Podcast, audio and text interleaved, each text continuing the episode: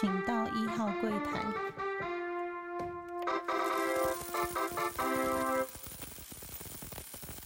大家好，欢迎收听初一十五，我是主持人 Q A。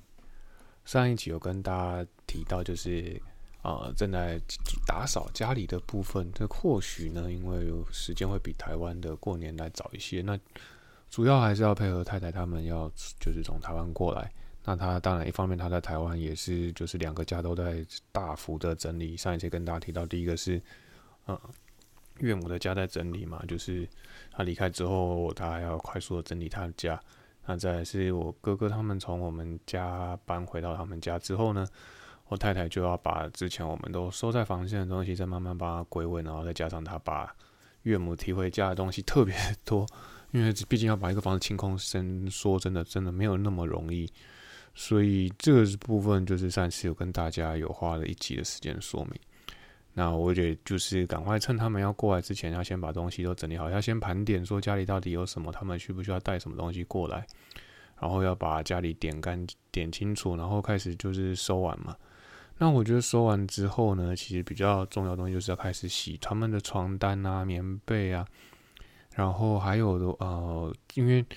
我觉得不论是世界上哪个国家，都会一定会有多少会有灰尘的问题，除非是真的非常非常冷的情情况之下，可能比较不会有灰尘。但我在地方算是偏热的地方，那过去我记得我在纽约的时候，灰尘也倒是挺严重。那所以，我太太的她的衣服呢放置，其实我小孩的衣服我都有上一次有提到，就说收在柜子里面。那我太太衣服她就是虽然说收在柜子，但是柜子是没有门的。那有门跟没有门也有好有坏嘛，就上次讲，有可能会有门，有可能会发霉；没有门的可能空气比较流通，但是就会产生那个灰尘的问题。那衣服上面就比较容易有尘螨啊。我记得我太太之前还在，就是还在这边的时候，他会遇到一个问题，就是他每次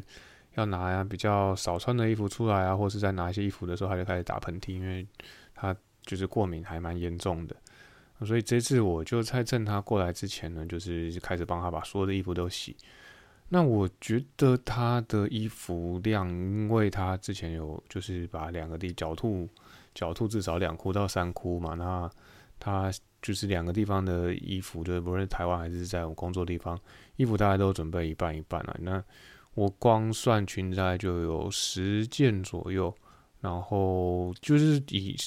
裙子有十件左右的量来稍微比较的话，它其实生活的方式应该算是够。那但是像 T 恤可能就二三十件，然后它会有薄外套，因为它怕它要防晒，所以薄外套大概也都十多件。然后 T 恤大概我觉得应该有到三十件了。然后还有女生内衣啊那些衣服，那所以可能我这两周到三周的时间，可能衣服一洗呢，就会要洗到。呃，可能上百件，那加上小孩，他们也是有一些衣服是吊着的啦。那还有学校衣服都一直都是吊着，所以要帮他们洗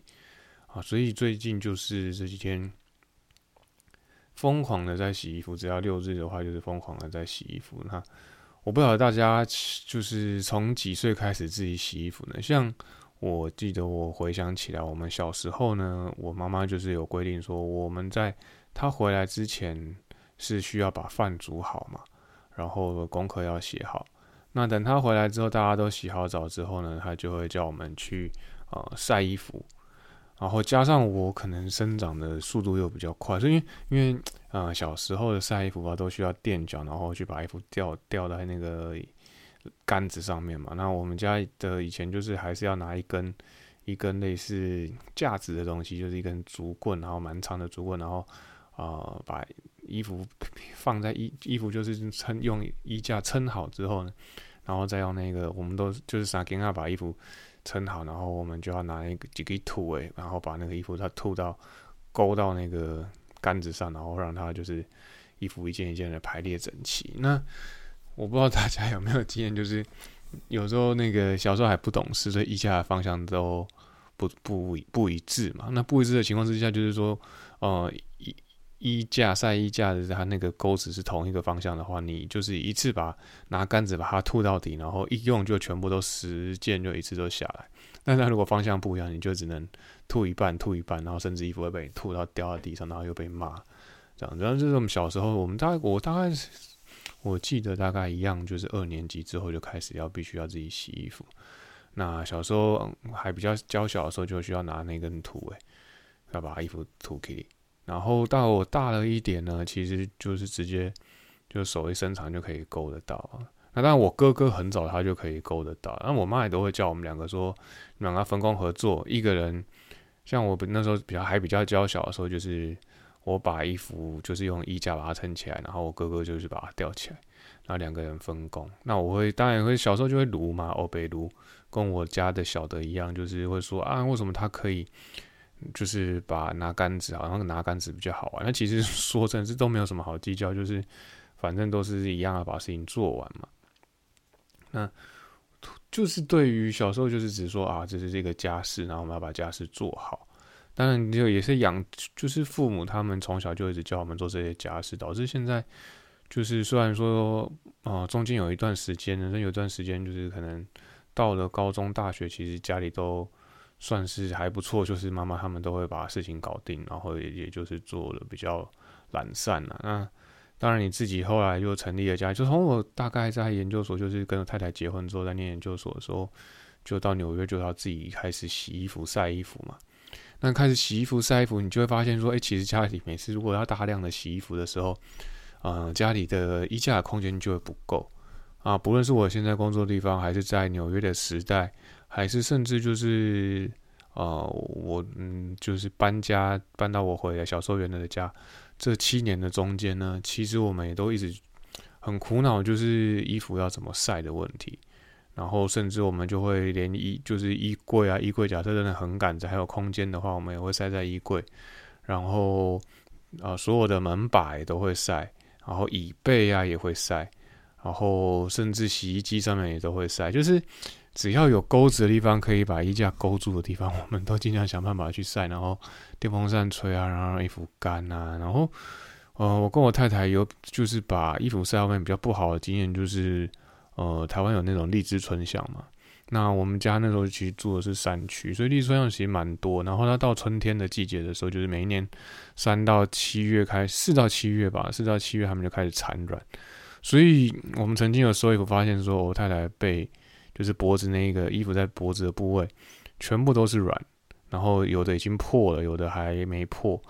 然后吓死。因为荔枝春香其实是有毒的，就是会会有，就是对于人的皮肤是有一种剧毒的，所以。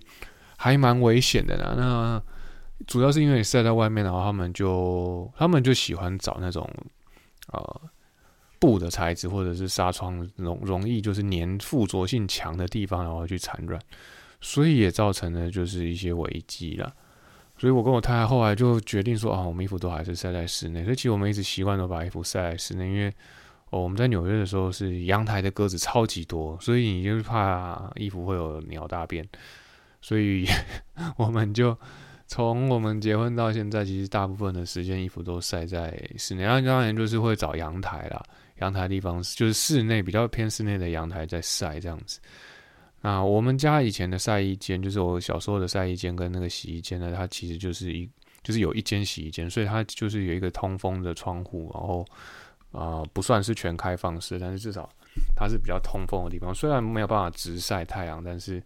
我觉得它通风，然后就是剩储诶，凹比较高啦，凹比较高就是它通风嘛，就是说都会有那种呃巷子那种风，然后所以衣服就会比较干。那可是呢，因为靠山区，有时候嗯，比如说像春天的时候那种，就是四五月的时候湿气比较重，然后打毛那种时候就是。啊，衣服就会比较难干，那就觉得比较辛苦。我是只是回想到说，从小其实我们就有被训练做晒衣服，可是如何把衣服晒干呢？就是说我们知道候怎么晒衣服这件事情，但你要把衣服晒干，或是怎么晒，晒在哪里，这都是到了自己呃自己有家庭之后就去做规划，发现说哇，其实晒衣服。并不是把它只是把它涂给，然后把它收下来这么简单。就是其实洗衣服是个非常繁琐的工作，你要先收集衣服，然后就把它丢下去洗洗，然后让它算时间，然后看它什么时候会好。洗完之后开始晒，晒完之后要收，然后收完之后要折，折完之后要把它归位，归位之后呢，然后你又就是就是这样一直反复，一直反复。所以其实洗衣服算是家事里面比较。繁琐的部分。我觉得像丢垃圾那种，我就不太会。我就以前可能会有些人都会排斥说啊，丢垃圾比较不会这种。但是垃圾其实你就是把它包一包，包一包，或者把它整理整理，然后就是垃圾袋带回去，然后把垃圾一丢，就比较快结束。但是实际上最麻烦的还是晒衣服，然后要怎么晒，晒在哪里，它到底会不会干？然后现在就是像我们住台北市的人，或者说呃，我之前念念书在国外是在纽约，那这些大城市其实你都没有那么大的空间让你晒衣服嘛。那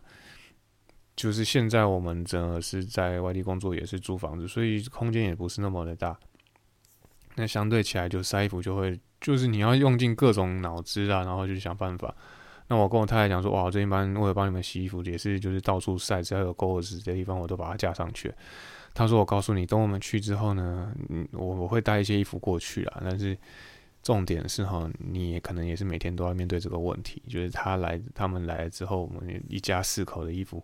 就会变得比较多嘛，比我现在还多量多很多。他说每天你都要面对这个问题，所以你要习惯。然后想说好，要习惯，要习惯，反正就是一一家聚在一起，什么问题都一定要想办法克服。然后然后你家聚在聚在一起的话。”等大问题都会变成小问题了。那来跟大家更新一下，蛮久没更新的利率的部分。那这大家就知道说，呃，前一阵子去年呢，二零二三年联总会就一直升息，升息，升息到了七月，就是第三季的时候就开始停止嘛。然后通膨虽然说就是有时候蠢蠢欲动，有时候又还好，有时候慢慢下滑，但是至少就是因为升息速度太快，所以联总会暂时就没有升息的呃打算。那到 到了十二月底呢？十二月中到十二月底，二零二三年十二月中到十二月底，发现变化开始变得比较快速一点。怎么样的变化呢？反正就是它走了反向。呃，市场上或是说你在看一些银行的报，那些定存啊，长天期跟短天期的，呃，产生一个比较大的变化，就是之前呢，短天期的部分还是会就是会上上下下，那长天期的部分其实还一直在往上，反而是没有动的。但到十二月中下旬开始呢，你会发现长天期开始掉，短天期还在往上冲。然后诶，奇怪，短天期怎么一直冲一直冲？然后长天期已经开始慢慢的在往下调了。那就表示说，呃，接下来的十二个月内，假设你开始就表示说，你预期十二个月内它不可能。会升息，甚至可能会降息。那九个月也开始往下掉，那就表示说九个月内可能会降息。在六个月也开始往下掉，表示诶，六个月的内可能会降息。再最近发现说，诶，三个月内的也开始，三个月期的也开始往下掉，那表示说，诶，三个月内可能会升息。那三个月内对我们而言就算是比较近期的事情，就是时间内会比较短。然后到了呃十二月的最后几个工作天的时候，发现诶。一个月的也开始往下掉，那只是说在十二月初呢，所有的长不论是短天期、长天期利率到达一个顶点之后呢，开始做一个反转。那先从长天期开始掉。然后再是短天期，所以这个是一个逻辑，就是说我当然是先远的部分是可以预期的，用预期的方式嘛。那近的部分就是会比较快速的反应，所以我需要会每天的变化就会比较大一点点。那长天期当然就是可以预期，都是预期，所以它变化不会那么的快速。那也这也跟就是就是债券债券的利率价格，什么长天期的波动通常都会被短天期的。就是大或是小啊，说受到利率的升息，它都会有一个一套的理论。那这理论其实也都是，就是跟时间跟判断，然后跟立即性的反应都会有，三者就会有交互的关系啊。也就是说，当你然后发现说一个月内开始往下掉，它当然往下掉，并不是说它可能一定会降息，而是说另外一个可能性就是大家之前还有升息的呃预期嘛。然后到了十二月底的时候，发现说，哎，这个预期可能就是联总会确定说它不会再升息了，但是降息还不确定。但但是至少明年会降息三次，这个是十二月中下旬之后开始释放出来的消息，所以市场上也判断说，哎，那我可能一个一个月期的利率我要开始往下调，因为要以防啊联总会随时的降息，所以这利率突然的转变呢，会开始就是对市场上做一些变化。那当然是因为通膨没有在往上冲，但是虽然说联总会的目标是把通膨压在两个 percent 以下，目前还是三，但是至少是知道说他希望就是市场上稍微稳定一点点，然后慢慢开始降息，让啊这个过热的景气呢可以稍微回温一下，然后就是降下温度温度降下来，然后让一切呢开始慢慢回归正常。但是降息就上一次有提到说，降息其实有一部分是说经济成长可能已经不如预期，他们需要做一个降息去刺激经济，这个也是有这个可能性的。所以，呃，每一件事情它背后的原因可能都还是有一些交错的呃成因跟结果。那只是说比较要预比较要注意的是说，诶，当开始利率开始反反转的时候，就要注意一些什么呢？那这个就是预期可以市场，比如说我股票到底会不会继续往上涨这件事情，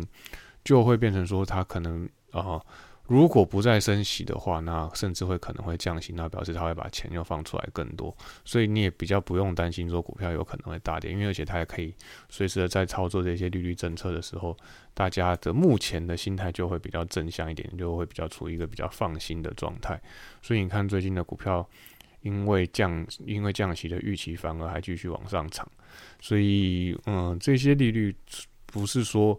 啊，绝对绝对会跟股市扯上关系，但是至少它是都是会有所有的呃价格都是会有个预期的心态，所以这些预期的心态就会造成一起的一起的变化。那股债通常不太会分得太开，就说它可能会走势会不一样，但是它如此的交互的影响或者这些利率怎么变化，所有的呃。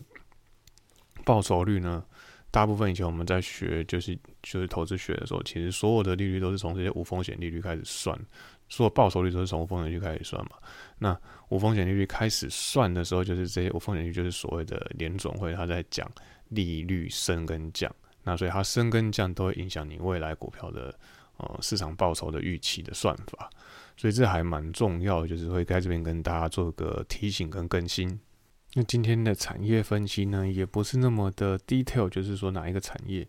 但是呃，把它像比讲一个比较就是广泛的用词，就是讲零售业。那零售业当然就分又分了很多不一样的产业去做一个零售嘛。那呃，通常零售业大家就是会分成批发业跟零售业。那为什么这样讲？就是说跟我们金融业会比较相关，大部分的区分会说，诶。虽然说，譬如说，假设你是纺织业好了，纺织业里面也有分批发跟零售。那所谓的零售，就是说我今天就是呃，比如说永乐市场在卖一块布啊，卖一块呃一剪一一剪一码、剪一尺的布，然后这个就是所谓真的就是比较零售的部分啊。如果说是做成衣服的话，就变成说，哎我今天去定做一件衣服，定做一件衬衫，或是定做一套西装，这个也是属于零售的部分。那批发就是比较像说，哦，我今天，呃，就是我从国外进了一批，呃，就是阿玛尼的布进来，那我要怎么把它卖给这些呃做西装布的人？然后或者是说我今天要怎么样接到呃某个企业的制服订单？啊，这就是所谓比较大型的，就是比较批发的。那零售的话，就会变成说我今天就是。呃，一个一个一个卖嘛，就闪闪的卖，就像 Seven 这样子，食品业也是啊，Seven 这样子叫做非常的零售。那虽然说大润发它叫做，就是它的做法，它进货量会比较大，但是实际上它还是卖给，它还是零售，它还是要卖给你，还是要卖给一般的人。那所以不论是就是吃的啊、喝的啊，或者穿的啊、食衣住行，都会遇到一些零售跟批发的区别。那零售业相对它就是真的就是所谓的 to C，它必须要呃会有一套的产品规划之后呢，就是做产线，然后它要再卖给客人。那通常这些零售业因为背后还有批发嘛，所以他做的就是呃赚这个价差。那价差就会是定出一套成本。通常我我知道，通常零售业他们的进货成本大概就是五成，就是四到五成是一般我们会。啊，在整个商业模式上面会会比较合理的做法，因为扣掉租金、人事费用跟这些库存的成本之后呢，其实抓五成，就是说他他虽然说感觉啊是卖一个赚两个，可是他其他算的成本呢都会含隐含在里面，就是说我今天养这么多人啊，人事啊，好，然后这些行政的费用啊，或者说我今天甚至要零售，我要上架，反正你只要有个。零售你就需要一个空间，空间不论你是在租一个房子自己的，或是跟人家借的，或是借人家寄卖的，你都需要挂一个趴数给别人。所以通常他五十趴算说哦，我今天就是赚了五十趴，实际上他扣掉这些费用啊，可能最后他的呃净利毛利是五十趴，可是他可能净利就可能真的就只有呃十趴、十五趴这样子。那当然，你说批零批发业会不会比较好做？当然会，但是它相对的风险也比较大，你需要的资金成本也比较大嘛。那零售业第一个是说，他们需要遇到进货跟销售的问题，再就刚刚讲那些呃，我需要还有一些费用啊、成本啊、租金啊，还有税的问题，因为你零售你就会遇到一些。呃，营业税啊，都会不会被加上去啊？然后假设你的零售的商品还是进口的，那你可能就会遇到还遇到要进口关税的问题。所以你说它一个一个 margin，它抓呃四四十趴到五十趴，其实说真的还要要不要赚钱还不一定。然后再加上还有可能有一些零售业它会有库存，它会有时间性的，比如说食品的就很有时间性的问题嘛。那你说哦，他今天是卖衣服的，他他衣服。也要有空间储存，它会不会有仓储的成本？那就是说，好举例，他就卖卖茶叶，茶叶会不会坏掉？然后茶叶又蓬松，所以一样会有仓储的成成本，还有各式各样的压力。然后我我有仓储，就要找人去控管嘛。然后我需不需要给这些我的货物吹冷气，要控温，然后不能过热？这都是一些就是零售业会遇到的一些问题了。啊当然也比较辛苦。再来是说，我今天要在哪里卖？我是要自己租一个店面呢，还是说我去跟人家又做一个空间，或者我跟人家租一个空间？通常过去几年，就是早期的时候呢，大家都就是有一些比较知名的品牌，都比较喜欢去百货公司，呃，就是就是百货公司摆摆一个摊位嘛。那或者是说我今天对，还有零售，还有就是说我今天还要去摆摆夜市，这个也算。上次讲的那些摊贩也算是。然后或者是说我今天去摆市集，那市集我要加入这些，就是这些呃会费吧。现在市集的那些就是头，他们应该都会收一个参加费会费，然后有些在挂一些训练费啊或者是什么的，然后甚至有一些会抽成，所以。无论是百货公司还是这些市集，他们的重点可能都还是在着重在于抽成啊。百货公司因为它给你一个很好的地理位置，然后又集中，又有冷气吹，然后又有楼管帮你维持，然后你要符合它一切的规定，然后让让你的品牌形象会做得更好了。但是实际上，哈，你在百货公司的保底跟抽成，包对百货公司会有保底，就是说，你至少如果你你营业额很差，但是你一个月，比如说还是要给我一万块，可是你可能这个月就只卖一万，可是你还是要把一万啊交给百货公司，他没有保证说你一定会有赚到，可是因为这是你自己的东西好或不好，不是百货公司的问题，所以他认为说，诶，因为。他可以讲啊，说隔壁的就是可以收这么多，那里面什么什么说收这么多，这不是我的错，这个是你自己的产品不好，或者说你自己不懂得行销，但跟我的柜位完全没有关系。所以这些商家、这些品牌呢，他确定就这些零售业，他确定要不要去呃百货公司，就必须要经过很很审慎的考量啊。那当然，百货公司他们也会出来招商，说哦，我给你一个摊柜位，然后。像在疫情期间呢，这种柜位呢，就是会变成啊，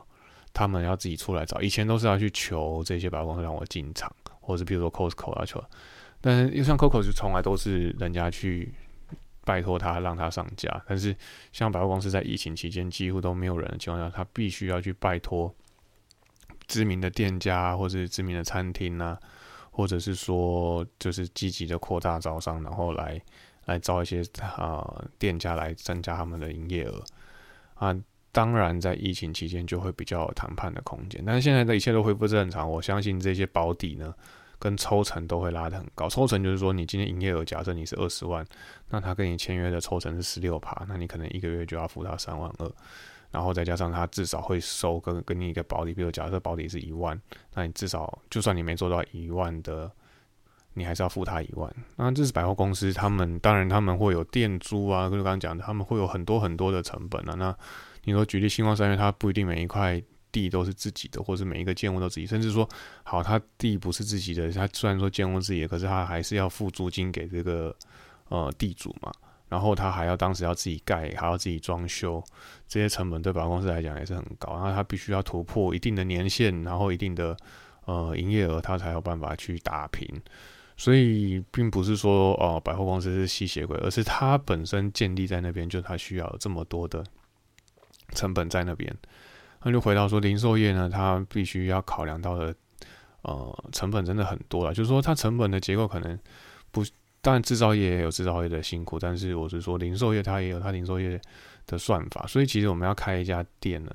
就是说。你要有老板的头脑，你必须要会控制成本，这就是大家一直说啊，你要算钱，你要记账，你才能当老板的重要性。就是说，这么多细节，每一个环节都有一定的爬数，所以你一个从你要进货进来，或者你要做一个卖一个东西的时候，你要知道说它成本到底多少，你要卖多少，中间到底要扣掉多少，这就是整个零售业它的呃需要赚钱的诀窍，跟他们必须要去面对的课题。那这边跟大家做一个简单的分享，就是我们以前在看这些店家，他到底呃营业额啊，或者他的毛利好不好，他的经理好不好，我们在做一个判断的方式。那到了致敬 Parkes 的时间，那这一集就要跟大家分享，最近蔡阿嘎他就是被他被大头佛出卖嘛，就是说。那我们回想他们大学都在干嘛，然后就说蔡雅刚呢，其实他都早期都住在呃我们学校的宿舍。那住在宿舍的时候呢，他就会就是都喝学校的水嘛。那后来他到了就出租，就是去租房外面租房子之后呢，啊，就是在都在学校饮水机里面装水。然后再来，他就是可能会呃。到了工作还是这样子去装水，那当然，当然他现在不一样，他现在真的就是收入很好，所以他也不在乎这个水的问题。那我才会回想起来说，其实我当年他年轻的时候，其实因为都吃家里住家里的，所以其实根本就没有担心说什么去那里装水的问题。然后真的没有水就买水，或者其实就是早上我已经带了一壶水出门了，所以其实没有担心到太多没有水喝的问题。那加上练球呢，都会有。就是我们都有缴一些就是社团的费用嘛，就是球队的费用或者经费，所以会有就是呃球队助理、球队经理去帮你买水，就是可能每场比赛会买啊两罐舒跑，然后三罐啊一千五百 CC 的水，所以大家要这样 share 的喝掉，然后不要让自己脱水就好。所以我比较少去担心什么喝水的问题，然后我就想到说，哇，这些住宿生或是这些比较辛苦的人，其实连水都要担心。那我也有去住过、看过东湖的宿舍，确实就是，呃，上下铺电脑，上面是电脑桌，下面电脑桌，然后上面就是你的床。那八个人六个人一间，八个人一间都有。然后后面还有一些架子，就是空间真的很很狭小啦，就是非常的窄啊。就是加上又是在台北市嘛，然后又是旧的校区，那大家都就是很辛苦。那就算他们后来出出去外面住之后，就是我这些同学。原本住宿舍到了三四年级就会想要出去住，他们在租房子，在找分租啊，或者是各式各样的状态之后，也很辛苦的。就是说，呃，租房子第一个房要跟房东谈嘛，然后再是呃环境的问题啊，然后什么房间怎么分大小啊，怎么分租金啊，然后呃有没有棉被啊？我有个同学，就是我最好的同学，他第一年去外面住，到冬天也冷到不行，他都穿外套睡觉。后来我真的就觉得太可怜，然后我们就把，呃，我们家就是有多的棉被，但是稍微重一点点然后我跟他说，这个你就拿去，就是就过几个冬天，然后等你就是要要不要还都没关系，反正就等你过几个冬天，比较你能用多久就用多久吧，至少你这个冬天好好度过，然后在后面再慢慢存钱。那当然他们就是后面就去打工啊什么的，然后存到钱就买新的棉被。那我就回想起来，就真的自己跟人家真的差太多。人家是这样子的在节省，然后再想办法去做生活。但是我确实，嗯，因为都吃住都家里的都帮你就是设想好了，然后就相对想一想，就还蛮幸福的啦。我就觉得，嗯，很感谢我的爸妈。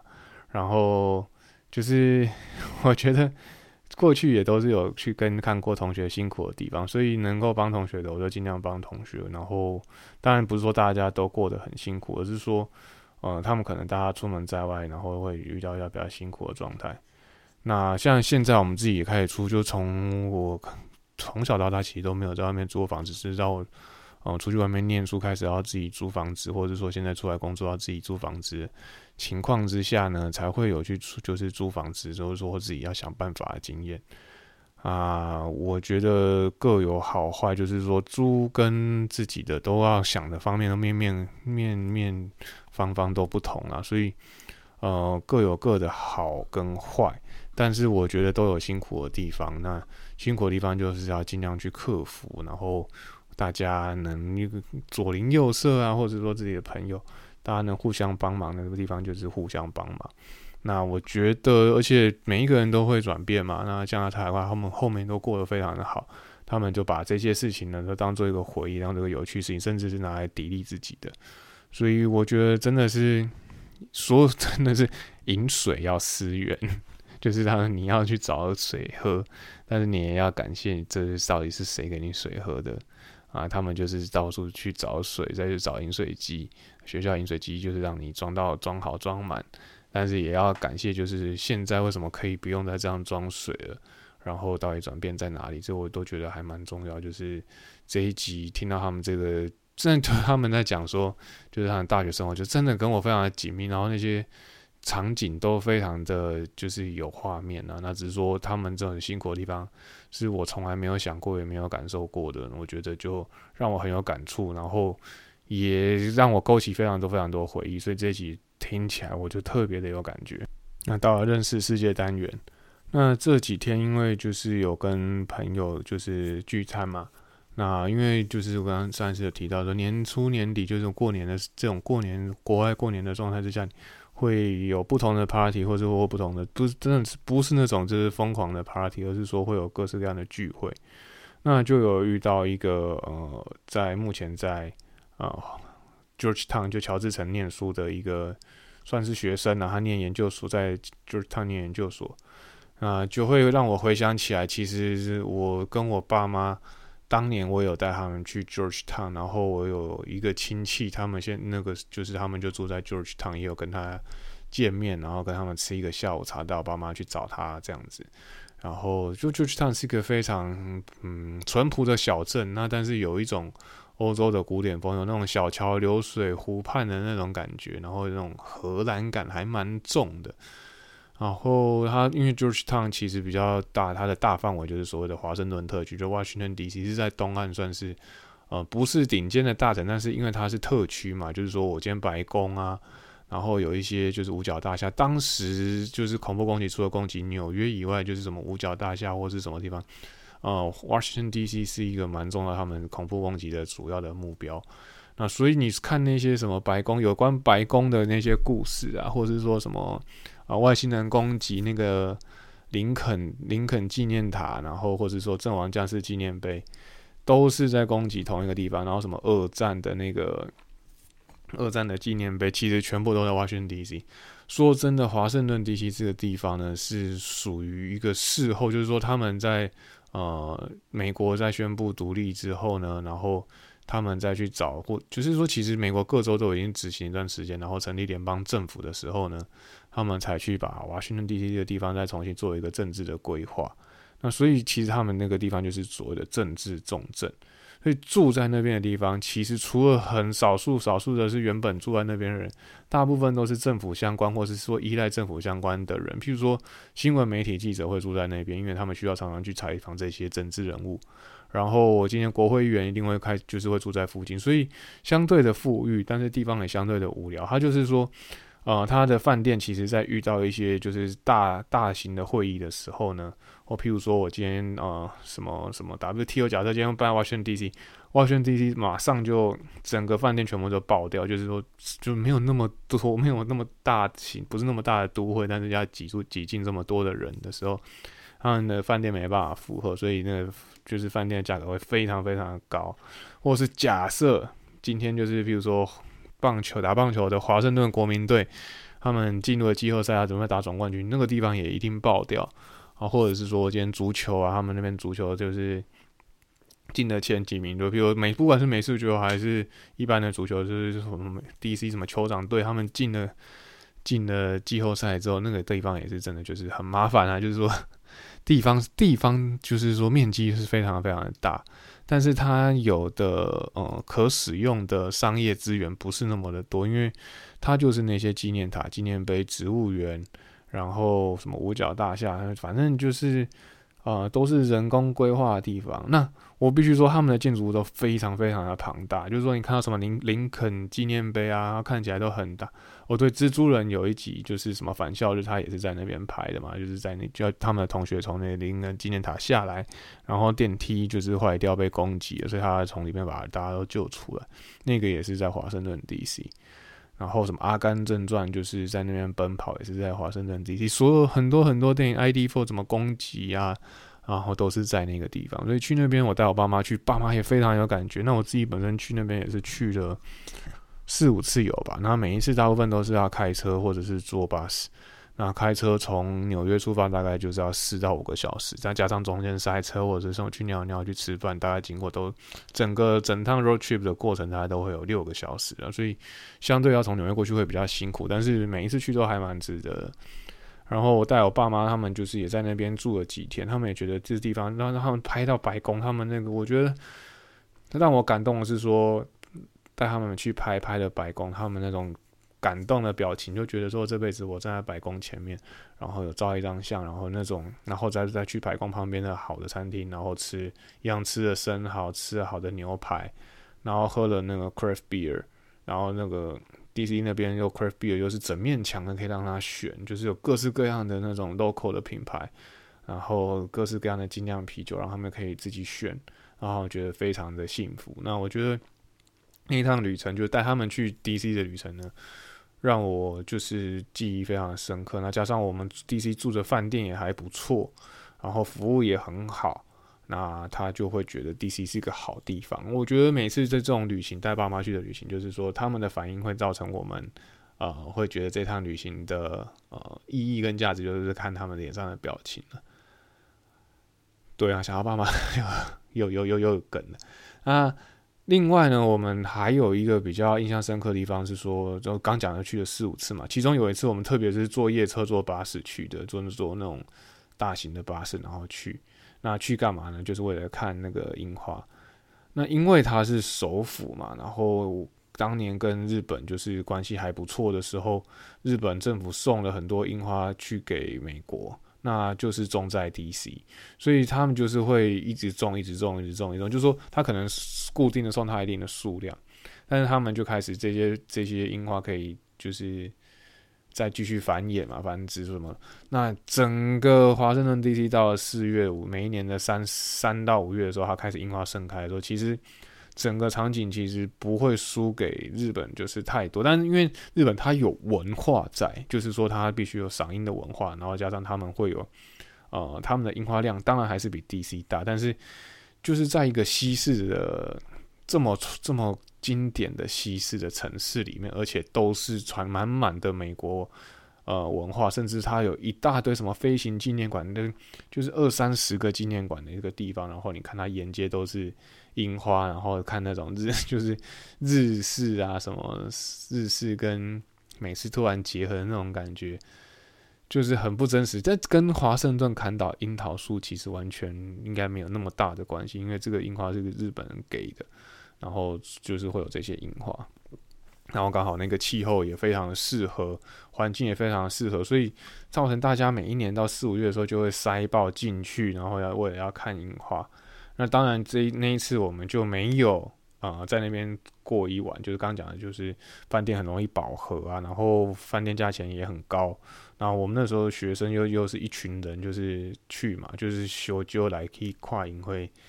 所以我们就搭了夜车去，然后再搭夜车回来，然后中间就是四五个小时在那边就是走啊，到处去看这些樱花。我忘了有没有租车，可能没有，我们都用双脚走，然后就是走一个固定的路线。那那一次也是我走特别。第一期最麻烦就我刚刚讲，建筑物非常的大，因为你看的都觉得很近，但走起来可能都要走每一个点到点都要走一两个小时，那真的非常非常的可怕。然后加上它沿途都是博物馆。然后沿途都是那些纪念碑，所以你可能想要走 A 到 B 去，真的要花非常非常多的时间。那那走路的量真的不是说一两一两万步就可以结束，就是说我今天要看这个点到这个点，真的不是一两万步就可以结束，就是非常。我只记得每次去滴滴都非常非常的累。那第一个是说舟车劳顿，再来是你必须要走非常非常多的路。那只有我带我爸妈去，因为我们有开车，我自己那时候有买车，所以开车带他们去。我都跟他们说：“爸妈，我们能走，能不要走，我们就不要走。无论如何再塞车或者是怎么样，我都带你们到那个点。你们下车，甚至你们下车，我自己去找车。我说没找车，我没有逛也没关系。但是你们就不要走太多，因为嗯，就算譬如说在林林肯纪念塔跟林肯的雕像照相，也是要走很多的路。经过那个大池塘，也是要走很多的路。然后到了竹园，竹园很漂亮，看到很多很厉害的鸟跟蝴蝶。但是里面还是很大，要走很多路，要走到五角大厦也是一样，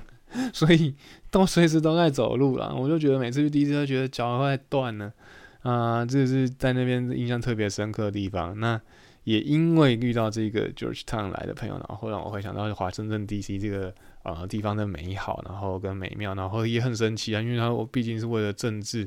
呃，完全规划出来的一个特区嘛，所以它才叫华华盛顿特区。它跟华盛顿州本身是不一样，因为它是特区，它就是说，呃，就是 D.C. 就是 District of Columbia，对，它是完全的，就是独立出来一个政治的城市，那也是一个州了，它就算是特区是一个州，对。然后在这边跟大家做一个分享。好啊，那这一集的节目到这边，希望大家喜欢我们节目。那在这边就是是我们二零二四年录的第一集。那希望大家还是我们喜欢我们的节目，那我们会继续努力把节目做得更好，然后帮我们按五星吹捧，然后分享给你的朋友。好，这期就到这边，感谢大家，谢谢，拜拜。